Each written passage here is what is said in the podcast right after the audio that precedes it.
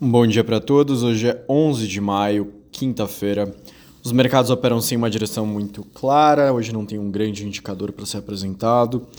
Os dados de inflação dos Estados Unidos ainda seguem impactando um pouco os mercados. O dólar se fortalece contra as principais moedas emergentes. Petróleo em alta.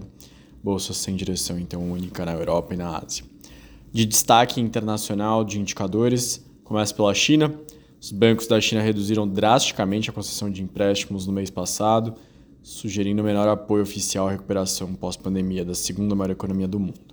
Em abril, os bancos chineses liberaram 718 bilhões de yuans, que dá mais ou menos 103 bilhões de dólares, em novos empréstimos, montante bem abaixo dos 3,89 trilhões de yuans repassados em março. Foi bem inferior às expectativas, que era de 1,3, portanto, é um sinal de alerta sobre a economia chinesa. Outro indicador que foi apresentado na China foram os dados de inflação. A taxa anual de inflação subiu 0,1, exatamente isso que eu falei. A comparação anual da China, a inflação está em 0,1 no mês de abril, segundo o NBS. O resultado foi menor do que o esperado pelo mercado, que era 0,3. A inflação ao produtor teve queda de 3,6, consenso era uma queda menor de 3,2. Na comparação mensal, o CPI diminuiu 0,1 e o PPI cedeu 0,5, ou seja, o mundo inteiro tentando reduzir a inflação, a China com níveis muito baixos de aumento de preços. Outro destaque internacional mais perto vem da Argentina, que esgotou as reservas para evitar o colapso do peso. O país já esgotou as reservas líquidas internacionais e mais um valor estimado em um bilhão de dólares, segundo algumas consultorias internas, o que eleva os riscos no momento que o país enfrenta uma seca histórica e uma recessão iminente. Aqui no Brasil, negociações políticas para aumentar a base devem atrair cerca de 75 deputados da oposição para a base. Ofensiva na próxima semana para tentar trazer pessoas, inclusive do PL, partido do qual Bolsonaro é afiliado.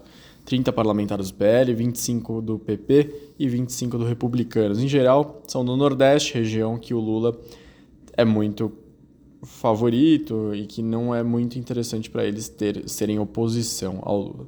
Com 75 votos, o governo calcula que teria uma base de 308, o que seria suficiente para votar temas importantes na, no Congresso. Mas, ao mesmo tempo que alguns deputados podem estar chegando, outros podem estar saindo da base.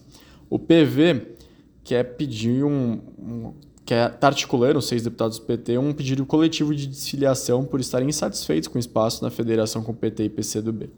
Junto, as legendas somam 81 deputados. O movimento é visto como uma sinalização de que o governo não está conseguindo contemplar nem mesmo os integrantes do seu grupo político, quanto mais os outros. Outro destaque político: a reforma tributária vai ser adiada, a entrega do relatório da proposta ao Congresso. De acordo com o coordenador do grupo de trabalho, Reginaldo Lopes, o documento deve vir a público no fim de maio ou no máximo início de junho. Saindo um pouco da parte política, indo para a parte mais econômica, financeira, mais de 120 bilhões de reais saíram de fundos de investimentos dedicados a crédito privado desde a revelação das inconsistências contábeis da Americanas. O volume já representa 74% do resgate de 162 bilhões no ano passado como um todo. Eu me despeço de vocês, uma ótima quinta-feira e até amanhã.